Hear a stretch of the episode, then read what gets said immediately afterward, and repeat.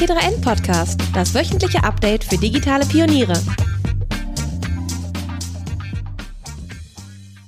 Hallo, liebe T3N-Zuhörerinnen und Zuhörer. Wir sind heute mit einer neuen Podcast-Folge am Start und haben Martina van Hettinger im Podcast. Martina ist Mitinhaberin und Geschäftsführerin der Personalberatung iPotentials ähm, seit nunmehr acht Jahren und seit zwölf Jahren eigentlich sogar schon im, ähm, ja, im, im, im Markt, ähm, vorher bei Team Europe.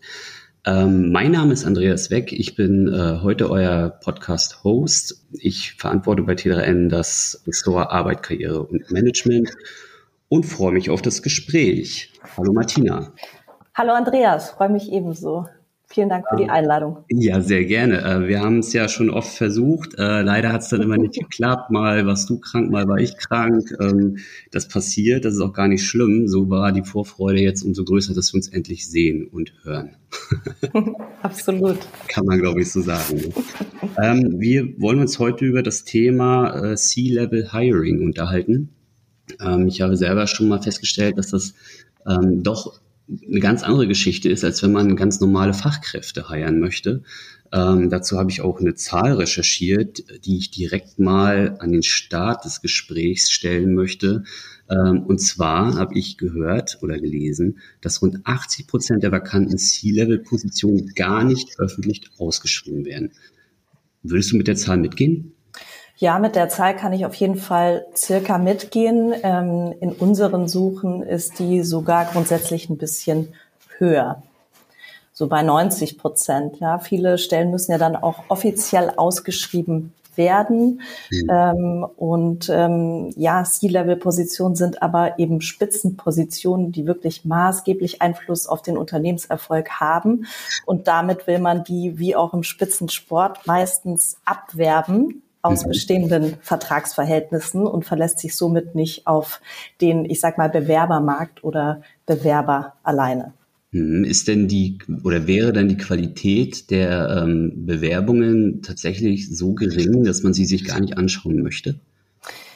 Also anschauen möchte man sie sich immer, weil man ne, immer auch auf einen Glückstreffer hoffen kann, in dem Markt, in dem wir uns aber aktuell befinden, also wirklich Führungs- und Fachkräftemangel, ähm, gepaart mit einer extrem hohen Nachfrage, ähm, kann man sich darauf auf keinen Fall verlassen und muss Spitzenpositionen abwerben oder Spitzenkandidaten abwerben.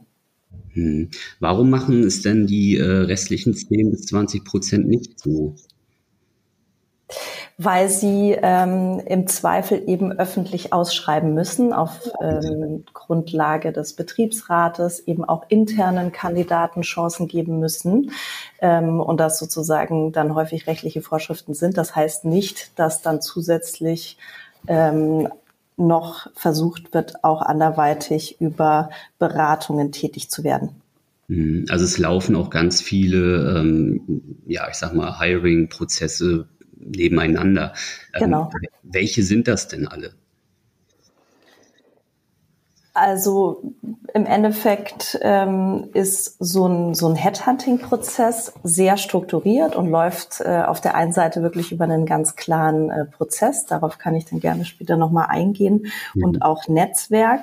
Und dann gibt's eben die öffentliche Ausschreibung, die sich auf den gesamten Kandidatenmarkt eben nochmal fokussiert. Ja, das ist sozusagen von den Prozessvergleichen her, das eine ist eine Scharfschützenlogik und das andere ist das Gießkannenprinzip. Also wenn ich äh, im, im Headhunting definiere ich sozusagen sehr, sehr, sehr klar, ähm, welche Art von Führungskraft ich benötige. Ähm, und zwar auf Basis der Unternehmensstrategie. Also was haben wir in den nächsten 12, 24 Monaten bis fünf Jahren vor? Wo sind die Hebel und wie sieht deshalb auch meine Zielpersona aus? Und ähm, auf Basis dann des Geschäftsmodells der Branche und so weiter ähm, habe ich dann einen sehr klaren ähm, Fokus, welche Geschäftsmodelle im Markt, welche Geografien, welche Umsatzgrößen ich zunächst untersuche und wo diese Kandidaten sitzen könnten. Versus, ich schreibe jetzt was auf einem Stellenportal online oder manche machen es ja sogar noch offline aus, wo ich sozusagen dann äh, natürlich viele Rückläufe habe, aber wahrscheinlich nur, ne, also unter einem Prozent Passgenauigkeit. Mhm. Äh, du hast jetzt so ein paar Faktoren schon genannt, die wichtig mhm. sind. Ähm, also wie wichtig ist denn die Laufbahn bisher eigentlich? Also ähm, schaut ihr dann so konkret nach, dass jetzt beispielsweise ein DAX-Konzern sucht einen neuen ähm, CPO und will dann aber auch, dass das mindestens ein, ähm, ein C-Level-Manager ist, der in einem ähnlichen Unternehmen schon mal gearbeitet hat? Oder sind das manchmal sogar aus komplett fernen ähm, Unternehmensstrukturen Leute? Mhm. Also Laufbahn ist natürlich immer insofern relevant, dass man quasi auf Basis von bisheriger Erfahrung auch ein bisschen auf künftige Erfolge schließen kann. Das hat aber, also das hat nicht mehr die gleiche Qualität, wie das früher in Deutschland war. Ich zertifiziere mich einmal oder bin jetzt eben der ähm, DAX Line Manager und kann nicht mehr querwechseln. Das heißt, in dem Markt, in dem wir uns bewegen, also ganz klarer Führungskräftemangel und Fachkräftemangel, muss ich als Berater oder eben auch als Unternehmenslenker jetzt auch den Transfer gehen zu sagen, wenn es nicht in meiner Branche vergleichbare Profile gibt, wo gibt es sie dann? Also was sind wirklich die Hebel? Und wenn wir über Hebel reden, dann haben wir natürlich im aktuellen Markt äh, eine, einen ganz klaren Fokus auf sogenannte softe Faktoren, die aus meiner Sicht gar nicht soft sind, sondern überlebenswichtig, wie eben ähm, Führungskompetenz, die sozusagen im C-Level unabdingbar ist, ähm, Kommunikationsfähigkeit, Resilienz, Empathie, ähm, all diese Themen äh, spielen da natürlich extrem stark rein, so dass man schon sagen kann, ähm, ja, Erfahrung ist sehr wichtig. Muss sie direkt in dieser Branche sein, so wie früher quasi ein ähm, Pharmakonzern wirft, wirft bei dem anderen ab? Ähm, da sehen wir schon starke Trends, dass dem nicht mehr so ist, weil Persönlichkeit, Haltung und Einstellung gerade mit diesem Thema ähm, Digitalisierung, digitale Transformation und Innovation stärker äh, in den Hintergrund tritt äh, und Persönlichkeit und Haltung wesentlich wichtiger werden in diesem Markt. Mhm. Also geht es gar nicht mehr ähm, so um das Managen bereits bestehender ähm, Unternehmensstrukturen, sondern mehr um das Führen äh, und die Leute quasi dazu zu bewegen, das Unternehmen im Transformationsprozess zu begleiten, ja? Genau, je nach Aufgabenstellung. Ähm, es gibt äh, Transformationsthemen, es gibt in den klassischen äh, gut finanzierten Digitalunternehmen und Technologieunternehmen natürlich stärkere Wachstumsthemen. Ähm, es gibt natürlich auch Restrukturierungsthemen, aber all, alle denen gemein ist, dass diese Führungskräfte in einem Markt agieren, der, ne, also dieses VUCA-Thema ist extrem wichtig. Wir hatten durch Corona nochmal einen sehr starken Katalysator, ein starkes Krisenmanagement. Die Arbeitswelt hat sich verändert und das Wichtigste ist natürlich auch in diesem Kontext der Führungskräftemangel und Fachkräftemangel. Und ähm, dies alles zu bewältigen, das sind eigentlich Eigenschaften, die Führungskräfte von heute haben müssen. Und was heißt das? Also die müssen in der Lage sein, die richtigen Leute reinzuholen für diese Wachstums- und Transformationsthemen der Zukunft, mhm. aber auch sie zu entwickeln und zu halten. Und damit haben wir natürlich ein komplett anderes Profil, ähm, kultureller Art und Weise auch, als das noch vor 10, 20 Jahren in den DAX-Konzernen beispielsweise jetzt der Fall war. Mhm. Äh, du sprachst von, ähm, von, von diesen Krisen. Nun sehen wir ja gerade so in den letzten, oh. ja, ich will mal sagen, 15 Jahren haben wir ja nun mehr Krisen gehabt, als man normalerweise in 80 ja. Jahren gehabt hat. Ähm, ja. Wir haben eine Finanzkrise gehabt, wir haben eine Eurokrise gehabt, eine Griechenlandkrise. Wir haben die Pandemie gehabt, wir haben die Inflation aktuell, wir haben ja. den Krieg aktuell. Ähm, ist es dann nicht so, dass man da vielleicht ein bisschen auch zu hohe Erwartungen an die C-Level-Managerinnen und Manager stellt, dem Ganzen auch wirklich Herr zu werden? Absolut. Also ich, insgesamt wachsen natürlich ähm, die Anforderungen immens. Ist das zu hoch? Sicherlich, weil wir gar nicht äh, in der Masse die Menschen haben, die diesen Anforderungen gerecht werden können. Ist es aber dennoch unsere Realität, in der wir leben müssen. Ja. Und das ist ja das, ähm, das Kritische aktuell, dass wir sozusagen in einer Situation sind, wo von uns maximale Resilienz, äh, Risikofreude, ähm, empathische Fähigkeiten, kognitive Fähigkeiten, digitale Skills erwartet werden. Wir aber in einem System, sage ich jetzt mal, leben, wo das weder von der Bildung strukturiert aufgegriffen wird, noch später ähm, im Berufsleben äh, konsequent ausgebildet wird. Ja, das heißt, wo soll ich es denn hernehmen? Mhm. Ähm, und das, äh, das ist beispielsweise eben auch ein Faktor, äh, der, der jetzt stark mitsch mitschwingt bei diesem Thema ähm, Fachkräftemangel, weil ähm, es geht die ganze Zeit nur um digitale Skills, aber ähm, was eben extrem wichtig ist und was wir mal mitdenken müssen, ähm, egal ob als Unternehmenslenker oder auch als Eltern, ist, dass diese vermeintlich Soft Skills eigentlich die Skills sind, die uns ähm, später zukunftsfähig und vor allem überlebensfähig machen. Ein paar Worte zu unserem Werbepartner Asus.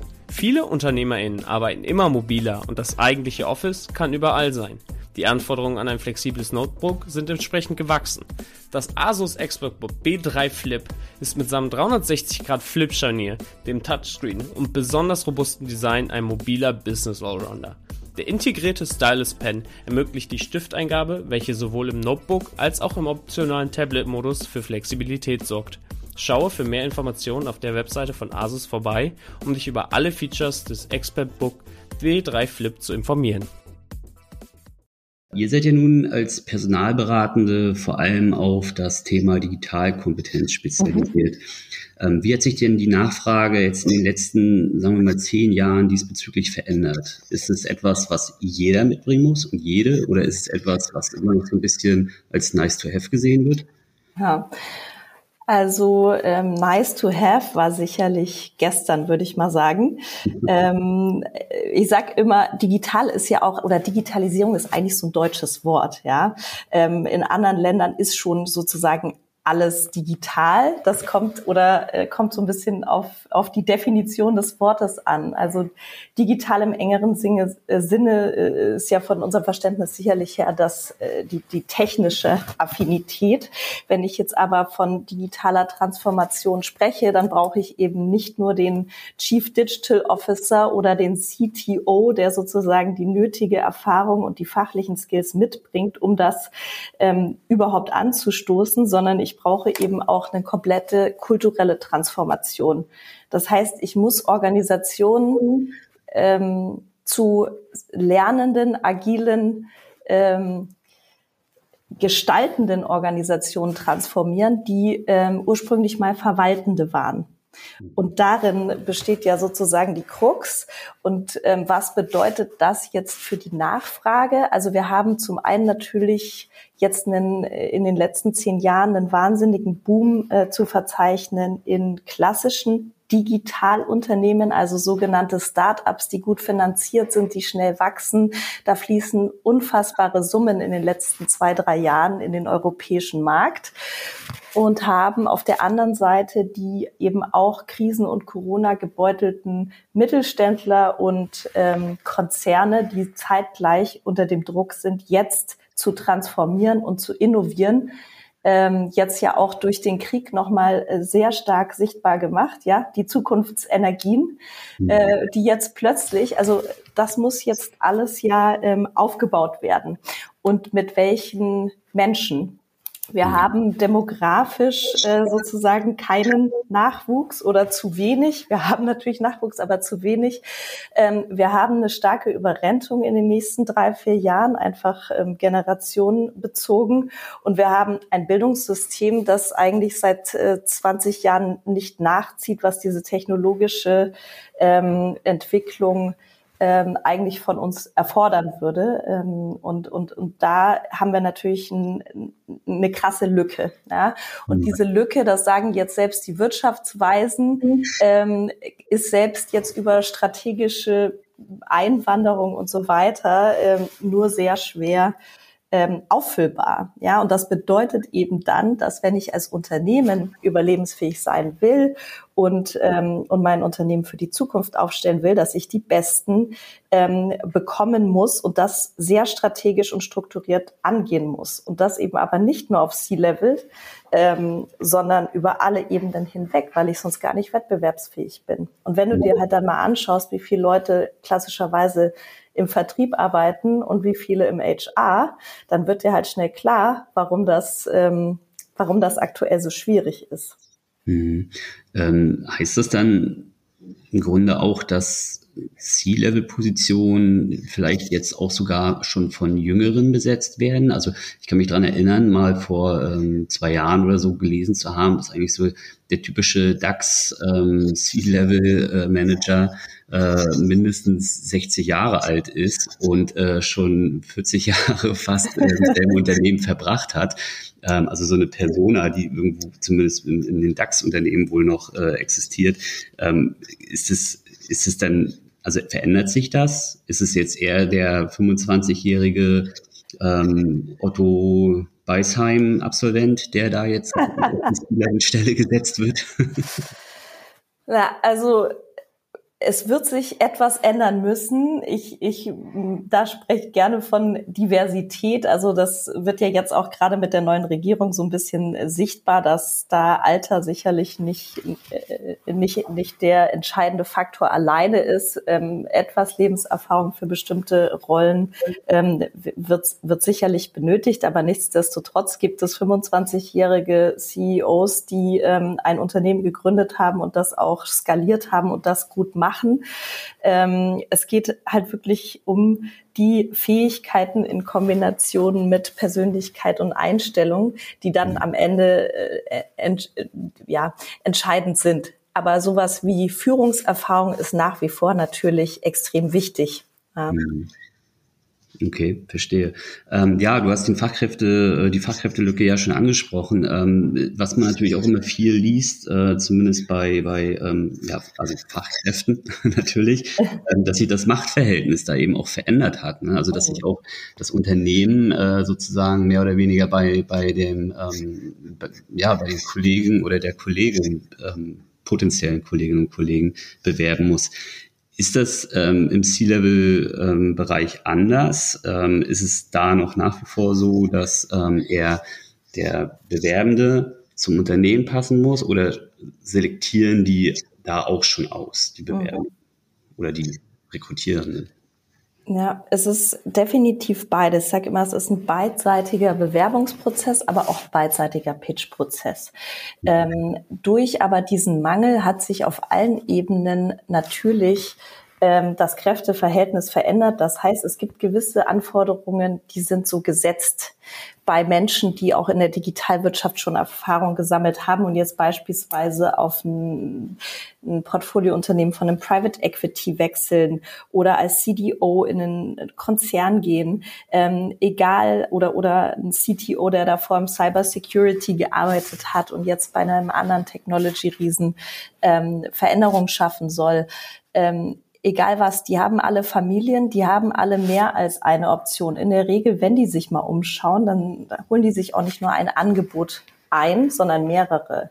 Und was dann entscheidet, ist auch ähm, das individuelle Entgegenkommen der Firmen. Ja, also vielleicht ist der eine Familienvater und ist es jetzt gewohnt, nur noch drei Tage vor Ort zu sein ähm, oder sogar komplett remote zu arbeiten. Und das ist ihm oder ihr ähm, wichtig.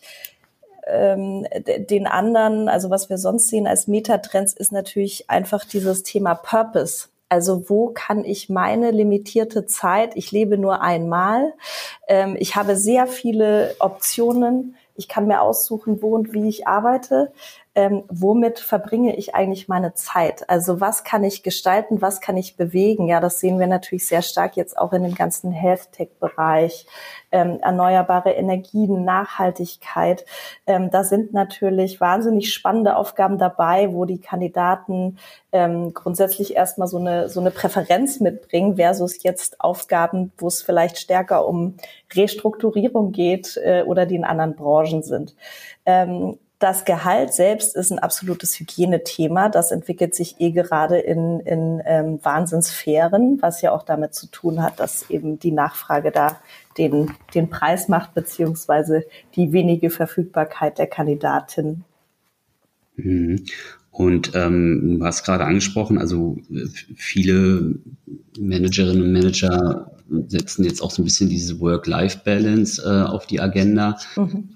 Kann man denn, also es ist so eine Frage, die ich mir auch oft stelle, ähm, ich bin natürlich deutlich unter einer C-Level-Position beim Magazin und ähm, sage mir natürlich aber auch immer, das ist schon ganz gut so, weil ich will auch noch was von meinem Feierabend haben. Ja. Ähm, kann man denn eigentlich von, von C-Level erwarten, dass die nur eine, weiß ich nicht, 30-Stunden-Stelle machen und am Wochenende nicht erreichbar sind? Also ist das überhaupt abbildbar? Also ich sag mal so, wir ähm, wir leben immer noch in, in Deutschland und ich sehe schon, äh, dass diese, äh, die, die Leistungskultur und auch das, was quasi in diesen Rollen erwartet wird, das macht man nicht in 20 Stunden, ja. Mhm. Ähm, 30 vielleicht teilweise, wenn man da eben äh, sich eine gute Organisation aufgebaut hat, aber selbst dann ist es halt so, das ist die oberste Führungsriege, die muss halt, wenn irgendwie Themen sind, wenn Probleme Probleme auftauchen, auch in der Lage sein, dann zu agieren. Und deshalb übernehmen sie auch diese Führungsrollen.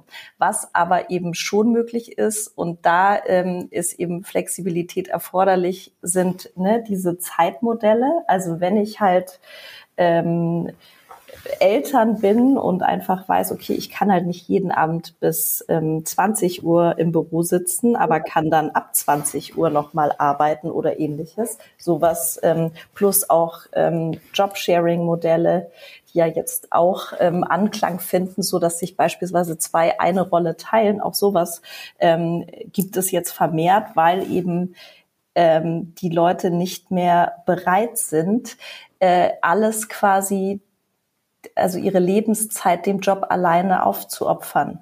Mhm. Und das ist ja auch in unserer Welt, das ist ja auch total schwierig, da muss man schon differenzieren, aber ich sag mal, in dieser White-Collar-World ähm, geht es ja nicht mehr um darum, Zeit abzusitzen. Mhm. Ähm, und gerade durch das Thema Remote Work haben wir ähm, sehr stark gesehen, äh, wie, wie effizient äh, bestimmte Themen eben auch erfolgen und dass viele quasi mit so 30 Stunden extrem gut zurande kamen. Ne? Mhm. Ähm, aber wenn ich eben eine Führungskraft bin und 500 Leute führe, dann kann ich das äh, durchaus schwieriger, ähm, als wenn ich sozusagen jetzt in so einer ähm, technischen Stabsstelle bin und, ähm, und, und wirklich sozusagen nach Ergebnissen alleine gemessen werden kann. Mhm, verstehe. Ähm, lass uns noch mal ein bisschen über den Hiring-Prozess an sich okay. sprechen. Ähm, wie lange dauert das denn, wenn jetzt äh, ein Arbeitgeber auf euch zukommt und ähm, mit euch diese Persona erarbeitet, äh, ihr zieht dann raus, ähm, sprecht die entsprechenden Menschen an, danach kommt es äh, sicherlich zu einem Treffen oder also wie sieht das aus und wie lange dauert das Ganze? Genau, also ähm, wenn wir beauftragt werden, machen wir erstmal einen relativ ausführlichen Workshop, wo wir eben nochmal die ähm, gesamte Wachstumsstrategie des Unternehmens ähm, ansehen oder Unternehmensstrategie und auf, äh, tief in die Kultur eintauchen, in die Organisationsstruktur, in die Führungskultur und auf Basis dessen dann die ähm, Zielpersona definieren. Dann ähm, äh, erstellen wir eine Identifikationsstrategie, bringen ein Team von bei, auf unserer Seite drei Personen auf das Projekt und fangen dann an, wirklich sehr strukturiert im Markt erstmal die Unternehmen ähm, zu identifizieren. Also zum Beispiel auch, ne, ist es ein europaweites Projekt? Gehen wir vielleicht auch ähm, nach Amerika, nach, nach Israel, keine Ahnung, wo sitzen diese Menschen? Ähm, wie könnten die heißen, auf welchen Ebenen der Organisation sind die und suchen dann eben sehr strukturiert diesen Markt ab. Je nach geografischem Fokus und so weiter sind da in der Regel dann im Funnel so ähm, ja 100, 120 Personen. Die wir dann ähm, über unser Netzwerk, aber auch dann ganz direkt über LinkedIn, über Telefon ansprechen und denen dann erstmal wirklich die Rolle pitchen und auch prüfen, könnte das überhaupt passen? Mhm. Ähm, sind die gerade in der Lage zu wechseln? Spricht die das an? Passen die auch auf die Vakanz? Ähm, und wenn dem so ist, dann äh, gehen die bei uns nochmal in einen tiefen diagnostischen Prozess. Das heißt, wir machen Erstinterviews, Zweitinterviews und prüfen all diese zuvor definierten Kriterien einmal in der Tiefe ab und begleiten dann eben auch noch den ganzen Prozess auf Kundenseite bis hin zum erfolgreichen Vertragsabschluss. Auf Kundenseite werden dann nochmal ähm, drei, vier Interviewstufen in der Regel inklusive Case und ähm, äh, Assessments geführt. Am Ende holen wir dann Referenzen ein, zusammen natürlich mit den Kandidatinnen ähm, und äh, begleiten dann die Vertragsverhandlung. Das mhm. dauert in der Regel dreieinhalb Monate. Ähm, also von Beauftragung bis Vertragsabschluss. Äh, in dieser Zeit bekommt der Kunde von uns auch wöchentlich wirkliche KPI-Reportings und eine komplette Marktanalyse. Also wie machen das Wettbewerber? Was lernen wir in den Interviews? Wie hoch sind die Rückmeldequoten? Warum wollen Kandidatinnen beispielsweise vielleicht nicht äh, fünf Tage die Woche in, äh, bei einem Mittelständler in, in Baden-Württemberg sitzen, aber gerne drei? All solche mhm. Themen kommen damit rein. Ähm, so dass man quasi auch wöchentlich relativ agil auf den Kandidatenmarkt äh, reagiert, um schnellstmöglich zu einer Besetzung zu kommen. Was dann mhm. noch wichtig ist zu wissen, ist, dass die natürlich alle Kündigungsfristen haben.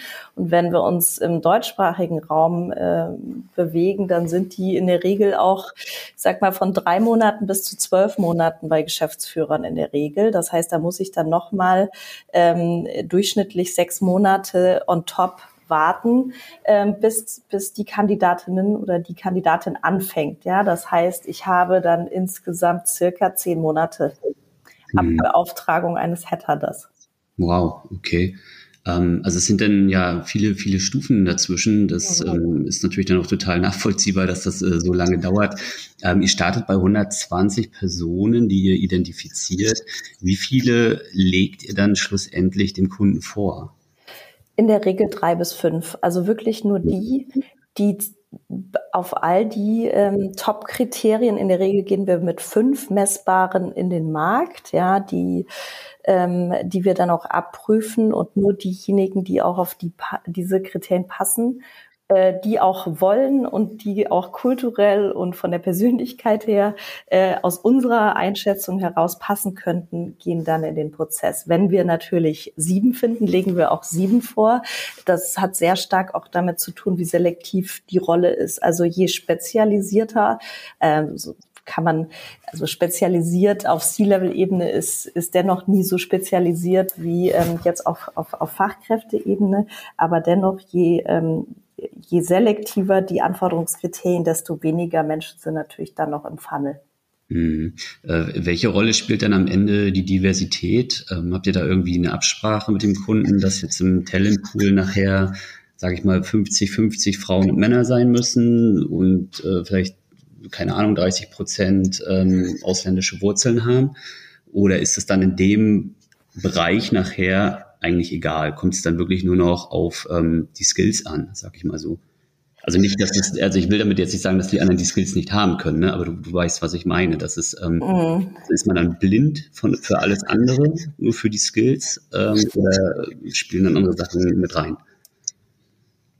Nee, es spielt, also Diversität spielt Gott sei Dank mittlerweile eine sehr hohe Rolle. Mhm. Ähm, aber nur weil wir sie uns alle wünschen, heißt es nicht, dass wir sie überall erfüllen können. Ja?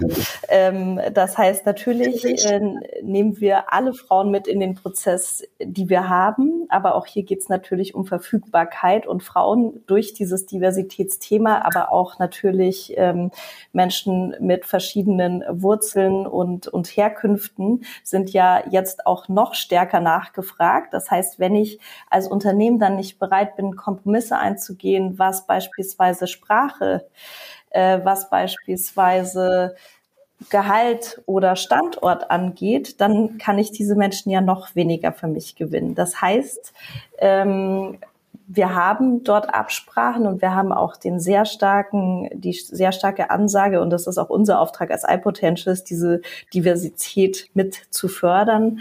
Ähm, zeitgleich muss man da aber eben auch ähm, realistisch bleiben und wissen, dann muss man sich als Unternehmen halt an der einen oder anderen Stelle auch bewegen, mhm. weil äh, in der Regel ist es so bei diesen Rollen, äh, da ist halt ne, der, der Anteil, ja, wenn der 2080 ist, ist das schon gut. Also wenn wir jetzt nur über Gender sprechen. Mhm. Ähm, ganz ketzerisch gefragt, ähm, in Zeiten der Fachkräftelücke ähm, spielt Diversität dann eigentlich, also kann es dann überhaupt noch ein, ein ausschlaggebendes, maßgebendes Kriterium sein? Ja, wir müssen es andersrum denken. Wir müssen sagen, ohne Diversität schaffen wir gar nicht die Lücke zu closen, weil wir ja insgesamt quasi zu wenig Menschen haben, die berufstätig sind, jetzt aus der volkswirtschaftlichen Perspektive. Und wir müssen ähm, die Strukturen und Systeme so anpassen, dass eben auch es möglich ist für eine Familie mit zwei Kindern, zwei Jobs auszuführen, ohne äh, äh, am Limit zu sein in unserem Land. Ja, also ich habe mit meinem Mann selbst äh, Zwillinge im Alter von viereinhalb Jahren. Wir sind jetzt durch Corona, wir haben zwei Firmen ähm, und ähm, da, das, das ist halt auch was, was funktionieren muss künftig, äh, wenn wir über Diversität sprechen und die Integration von allen im, im Arbeitsmarkt, ja. Und es gibt sehr, ich kenne sehr, sehr, sehr viel fähige ähm, Menschen, die aktuell nicht arbeiten, weil es eben nicht anders geht, weil sie eben Care-Arbeit leisten müssen, weil sie sich gerade um andere Themen äh, kümmern müssen und äh, tatsächlich es einfacher ist, wenn nur einer am Erwerbsleben ähm, teilhat. Und das ist eben auch leider Teil der, der Realität. Hm, und dann eben ein Grund dafür, dass überhaupt diese Fachkräftelücke natürlich genau. Ne?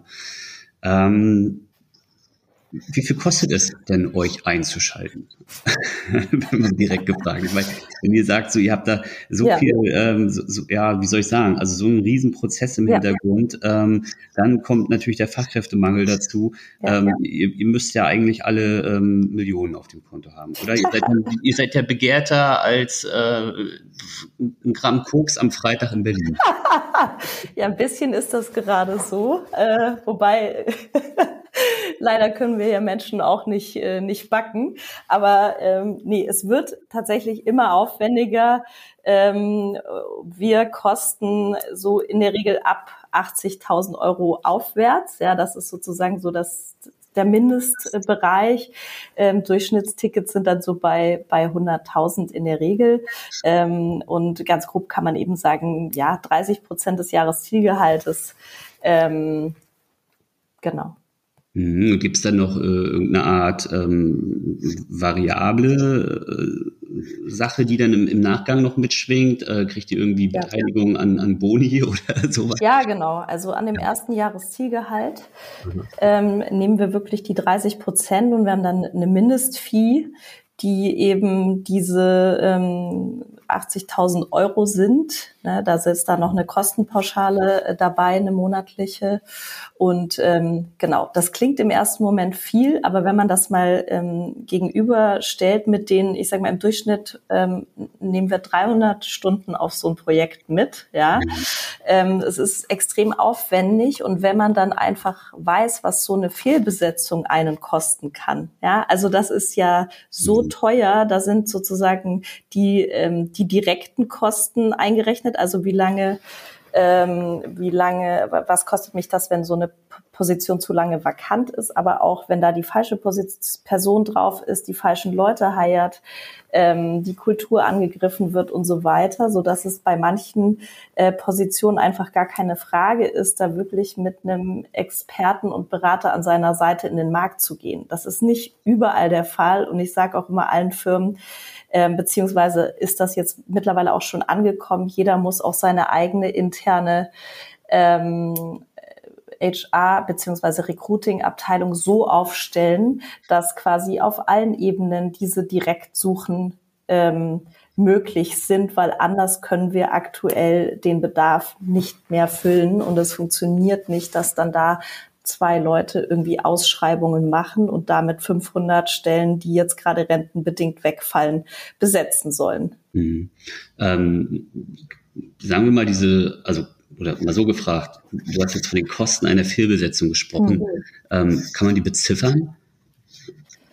Das ist total schwierig. Das kommt natürlich darauf an, wie groß so ein Unternehmen ist, was es Umsatz macht und wie viel Einfluss diese Rolle darauf hat, ja. Also das sind natürlich Schätzwerte, aber da kann man jeden, also jeder Unternehmenslenker versteht diese Zahl, ähm, wenn er mal länger eben so eine Vakanz hatte oder schon mal eine Fehlbesetzung, die dann äh, weitere Fluktuationen mit sich zieht und so weiter.